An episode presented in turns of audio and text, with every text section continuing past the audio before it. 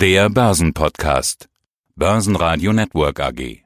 Das Börsenradio. Marktbericht. Am Donnerstag ging es auch um Eurobonds, also Corona-Bonds. Die EZB eilt erneut den angeschlagenen Euro-Ländern, vor allem Spanien und Italien, zur Hilfe und will auch Ramsch-Anleihen ab sofort kaufen. Carsten Mischewski, Chefvolkswirt der ING in Deutschland. Eurobonds. Neben dem Coronavirus gibt es ja noch einen neuen Virus. Alle Länder buhlen um noch mehr Schulden, um sich gegen den wirtschaftlichen Kollaps zu immunisieren. Ja, wir wissen ja, Italien, Spanien hat es hart getroffen. Die werden vermutlich Defizite von 10 bis 15 Prozent des BIPs einfahren. Das werden sie am normalen Kapitalmarkt einfach schlichtweg nicht refinanzieren können.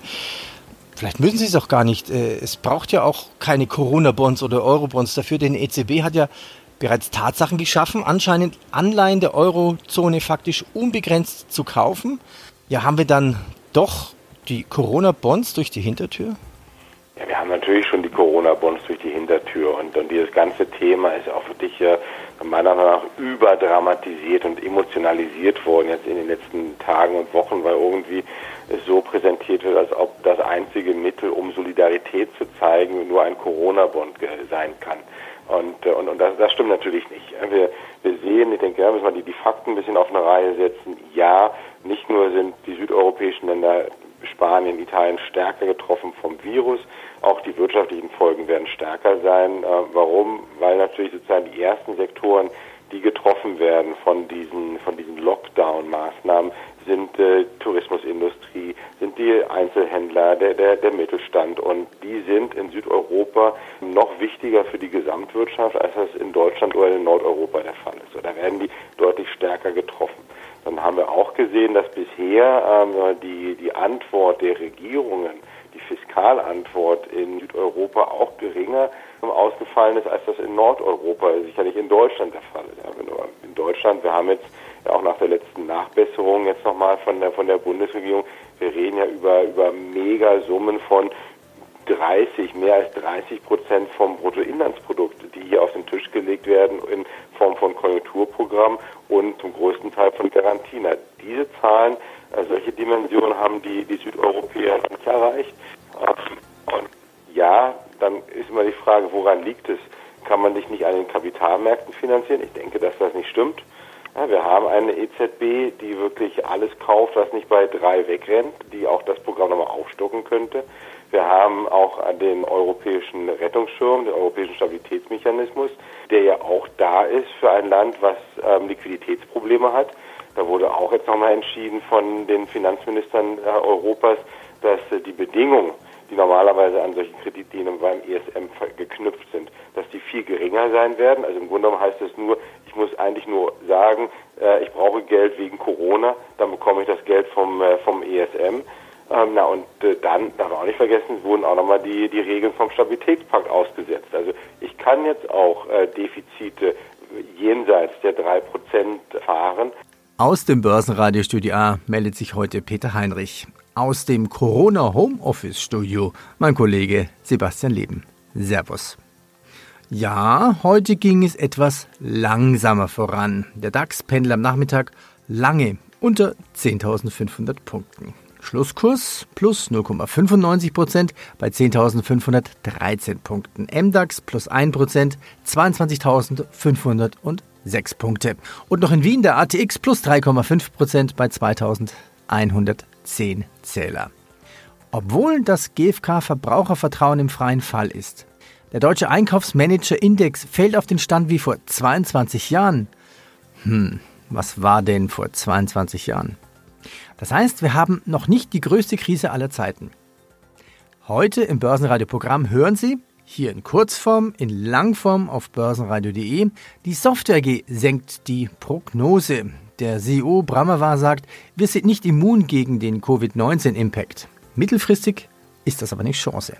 Lars Eriksen über Spekulation Shell, Wirecard, Warten auf KPMG und Biontech. Eine spektakuläre Wette. Auftakt zum Bärenmarkt. Ein Interview mit Ölhändler Otto Wiesmann. Er sagt, 1000 US-Fracking-Firmen werden pleite gehen. Digital Leaders Fund, Sorgenkind Disney, Libra kehrt zurück in die Schlagzeilen und ein Update mit dem ersten Hanffonds. Machen wir weiter mit der Software AG. So, Sebastian, thank you very much for the opportunity. My name is Sanjay Brahmavar. I am serving as the CEO of Software AG, and I've been doing that now since the August 2018. Damit beginnt also ihr zweites volles Jahr als CEO der Software AG. Und dann gleich das Corona. Die Börse versucht ja immer die Gewinner und die Verlierer auszumachen. Und als einer der Gewinner gilt alles rund um Digitalisierung. Das ist auch ihr Geschäft. Auf der anderen Seite kommen sie heute mit einer Prognose Senkung an den Markt. Wie sehr trifft sie also Corona? Yes, Sebastian, thank you for the question. So, you know, if you think about coronavirus and the impact, uh, you know, of course it is a it is a human tragedy and a challenge, and most uh, there will be an economic impact and business uncertainty that many organizations have to deal with. But what we can see is the companies that invested in digital transformation, those companies are able to deal with the crisis much better, and they will also come out of this crisis in, in a strong way. So I think what this does is it makes a sort of a wake up call for many companies that did not invest that they have to invest in this digital transformation to be able to deal with the changed ways of working in the future.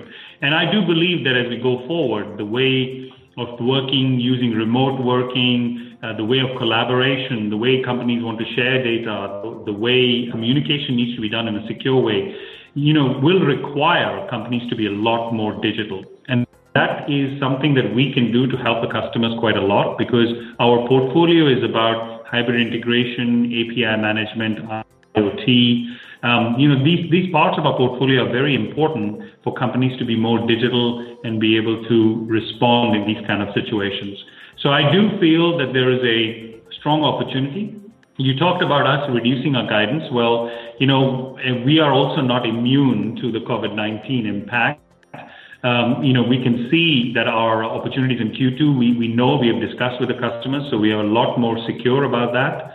But when we think about the second half, which is Q3 and Q4, there, of course, you know, it will depend on how fast these lockdowns are released and how businesses can get back to their normal ways of working. And hence, we expect that there will be some impact towards Q3, Q4, and hence lowering our guidance, but still being able to deliver growth in uh, 2020. Adidas will seinen KfW-Kredit durch eine Anleihe ersetzen. Corona-Gewinneinbruch bei Daimler um fast 80 Prozent und Vonovia bremst mit den Übernahmeplänen der Deutsche Wohnen.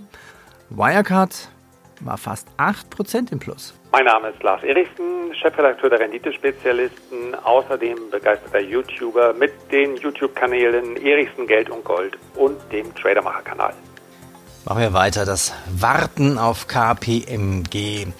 Zwar haben die Wirtschaftsprüfer von KPMG bisher keine Hinweise auf Manipulation bei Wirecard gefunden, doch eine Sonderprüfung dauert noch an, also der Markt Huch, doch überraschend. Das Handelsblatt berichtet unter Berufung auf sogenannte Insider, dass Wirecard jetzt mit KPMG um die Schärfe von Formulierungen in dem Prüfbericht ringt. Das klingt auch schon wieder negativ. Was magst du jetzt als Anleger mit so einer Meldung?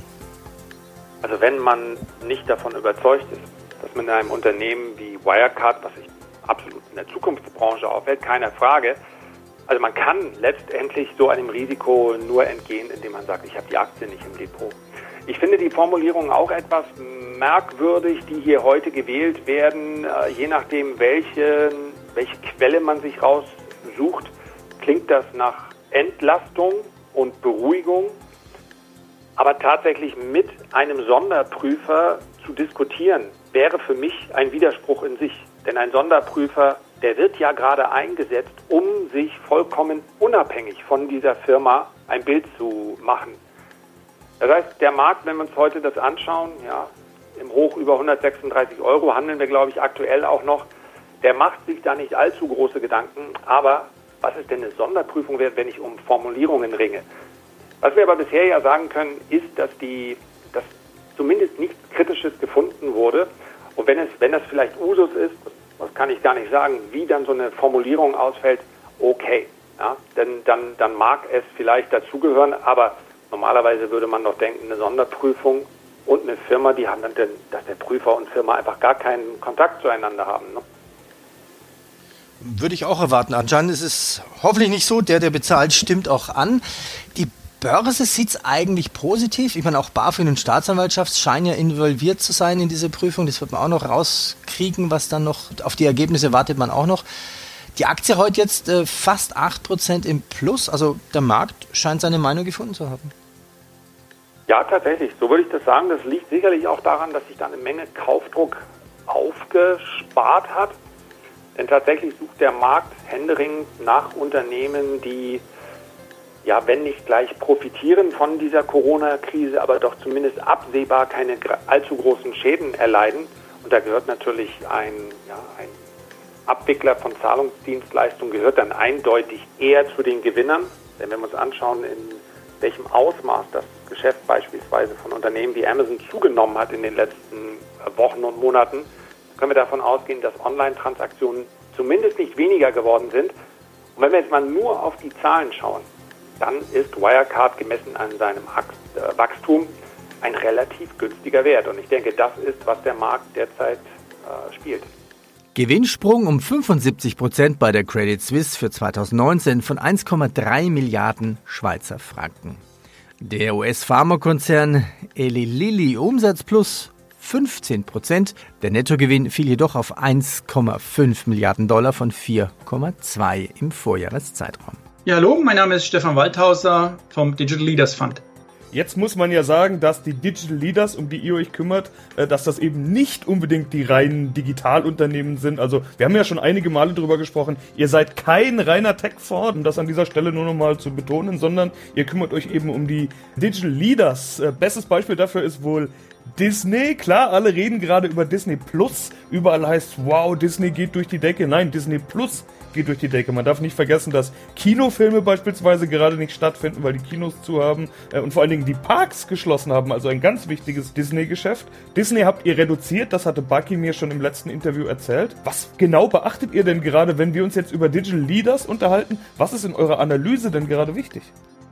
Ja, was ist wichtig? Wichtig ist erst einmal zu prüfen, welche Unternehmen kommen denn rein wirtschaftlich betrachtet gut durch die Krise, ohne in Insolvenzgefahr zu geraten, ohne von Staatsgeldern abhängig zu sein. Das ist so der erste Check, den wir in unserem Depot durchgeführt haben. Glücklicherweise haben wir ja schon von jeher auf Unternehmen gesetzt, die, obwohl sie in vielen Fällen schnell wachsende Unternehmen sind, dennoch Unternehmen sind, die keinen negativen Cashflow erwirtschaften. Das heißt, wir haben kaum Unternehmen dabei, die jetzt wirklich in die Krise geraten könnten. Eines der größten Sorgenkinder im Portfolio ist tatsächlich Disney momentan. Jeder redet davon, dass Disney Plus boomt. Natürlich, das haben wir in den Netflix-Zahlen gesehen. Disney hat ja selbst schon Zahlen auf Disney Plus bekannt gegeben mit 50 Millionen Abonnenten schon. Das geht durch die Decke. Aber mit Disney Plus verdient ja der Disney-Konzern kein Geld. Es war ja eingeplant, dass die da sogar Milliarden Verluste erwirtschaften in den ersten Jahren. Und das sollte natürlich finanziert werden durch die stabilen Erträge und Cashflows aus den Themenparks, aus dem Filmgeschäft, aus dem Kreuzfahrtgeschäft und so weiter. Und das sind alles Geschäftsbereiche, die jetzt ein Riesenproblem haben. Damit hat der Disney-Konzern auch ein Problem. Es ist völlig zu Recht, dass die Disney-Aktie im Wert gefallen war, nachdem wir die ja lange sehr, sehr hoch gewichtet hatten im Fonds, einen Riesenerfolg damit erzielt haben. Seit Anbeginn unseres Fonds eigentlich haben wir die jetzt die Hälfte reduziert. Wir wollen langfristig in Disney investiert bleiben. Wir sehen da jetzt keine existenziellen Gefahren, aber das wird wohl noch länger dauern, bis das Disney-Geschäft sich erholt. Und ich glaube, das hat die Börse noch nicht so ganz realisiert, wie schlecht es eigentlich im 2020 um die Disney-Zahlen bestellt sein wird. Ja, mein Name ist Otto Wiesmann und bin seit 1989 als Ölhändler und Ölexperte tätig. Wir sprachen ja vorhin über die Folgen. Was sehen Sie für politische Folgen, die durch diesen Ölpreisschock, kann man ja schon sagen, passieren? Also mit, mit Ländern wie Saudi-Arabien, die Folgen für die USA zum Beispiel? Die Folgen für die USA sind ja gravierend. Ja, ich meine, Saudi-Arabien hatte noch 500 Milliarden in der Kasse die können da noch etwas aushalten. Aber die Fracking-Industrie, ich meine, die Ölindustrie ist mit die größte Industrie in ganz Amerika. Es gibt tausende von Ölfirmen. Ja, dann werden drei Viertel pleite gehen, richtig pleite gehen. Die Banken haben die Kredite vergeben, beziehungsweise sind auch beteiligt. Da gibt es Banken, POK, Financial, 18 Prozent Energiekredite und so weiter. Ja, das heißt also, auch Die Banken werden sehr stark an Wert verlieren. Die Anleihen an sich ja, werden an Wert verlieren. Es gibt Anleihen zum Beispiel von der Lufthansa, da zeichnet niemand, die kann man gar nicht mehr verkaufen. Ja, wenn es zum Crash kommt, ja, dann ist 2008 gar nichts dagegen. Wenn es zum Anleihecrash kommt, dort ist das meiste Geld. Dann ist der Crash 2008 eine Kleinigkeit. Und der Trump kann ich mir nicht vorstellen, dass er nochmal gewählt wird bei solchen Fehlern. Aber Erdöl hat er überhaupt keine Ahnung. So viel Ahnung wie eine Kuba am Stab hochspringen. Und beim Coronavirus hat er auch nur versagt. Ja, schönen guten Tag, Herr Leben. Ich bin Daniel Stehr, der Geschäftsführer der Cancel Finance UG. Und wir sind der Initiator und Advisor des ersten Hanf-Aktienfonds, nämlich Cancel Fonds Hanf-Aktien global. Am Ende des Tages ist es bei den meisten Assets ja so gewesen, dass liquidiert wurde, was liquidiert werden kann. Überall sind die Leute raus, sind lieber in Cash gegangen. Die Frage habe ich deshalb gestellt, weil es ja doch wichtig ist, weil umgekehrt muss die Frage ja dann lauten, wie abhängig die Branche von einer möglichen Corona-Erholung ist. Also steigt der Fonds bzw. die Aktien, die in diesem Bereich unterwegs sind, erst wieder, wenn Corona vorbei ist bzw. die Lockdowns vorbei sind und so weiter? Oder ist es tatsächlich nur ein Crash-Phänomen und auch vorher ist eine gute Erholung schon wieder möglich? Also das ist natürlich die spannende Frage und dann kommt wieder das Thema der Seriosität. Wenn wir das ganz genau sagen könnten, dann würden wir wahrscheinlich nicht mehr arbeiten müssen. Wir sehen das also abgekoppelt von Corona und da würde ich gerne mal drauf einsteigen auf die Zeit unseres letzten Interviews. Das war nämlich am 24. Februar, ist ja noch gar nicht so lange her, zu dem aktuellen Zeitpunkt, was eigentlich passiert ist. Es ist so, dass der Cannabis-Sektor, wer das schon ein bisschen länger betrachtet oder auch auf unsere ja, zurückliegenden Interviews mal hört, doch auch schon ein sehr strapaziertes Jahr 2019 hinter sich hat, im Gegensatz zu den globalen Märkten. Das heißt, ja, der Cannabis-Sektor hat doch massiv abgegeben in der Breite 2019 äh, rund um die 60 Prozent und auch unser Fonds hat ja über 50 Prozent abgegeben. Das ist aus meiner Sicht der Vorteil, den wir jetzt gegenüber den globalen Märkten haben, da wir uns bereits auf einem sehr günstigen Niveau in dem Cannabis-Sektor international bewegt haben. Nun hat unser Fonds notiert in unserem letzten Interview bei 4,95 Euro und war in der absoluten Tiefphase, das war am 18.03., nachdem sozusagen der letzte schwarze Montag gelaufen ist, der dritte hintereinander, bei 3,10 Euro notiert. Das heißt, das ist also unser All-Time-Low. Wir hatten glücklicherweise eine Cashquote relativ gut aufgebaut in den letzten Monaten von 34 Prozent, die uns ja somit natürlich auch noch ein bisschen ausgebremst hat zu einigen Entwicklungen einzelner Titel am Cannabismarkt. Heute, am 23.04., notiert unser Fonds wieder bei 4 Euro. Das heißt, einfache Rechnung von 3,10 Euro zu 4 Euro ist plus 30 Prozent. Allerdings zu dem Ausgangsniveau unseres letzten Interviews zu 4,95 Euro fehlen uns immer noch 25 Prozent. Das heißt also, aktuelle Marktsituation, Cannabis-Aktienfonds, wir sind 25 Prozent günstiger, als wir es Ende Februar waren. Finde ich einfach auch nochmal interessant für Investoren, die darüber nachdenken, wann sie in den Markt einsteigen. Wir sind aktuell günstiger, kommen aber seit dem 18.03. plus 30 Prozent. Jetzt ist natürlich das Spannende, wie haben wir uns verhalten genau zu diesem globalen Tiefpunkt der Finanzmärkte. Da haben wir einfach, muss man meiner Meinung nach ehrlich sagen, auch ein bisschen Glück gehabt. Wir haben also unsere Cashquote auf 34 Prozent gehabt und haben angefangen, neu einzukaufen ab dem 23. März. Und das ist der ideale Zeitpunkt gewesen, wo wir sieben neue Titel eingekauft haben, zusätzlich zu unserem bestehenden Portfolio und ausgewählte Unternehmen nachgekauft haben. Und das am tiefsten Punkt aller Zeiten, den die Cannabisbranche bisher gesehen hat. Börsenradio Network AG Marktbericht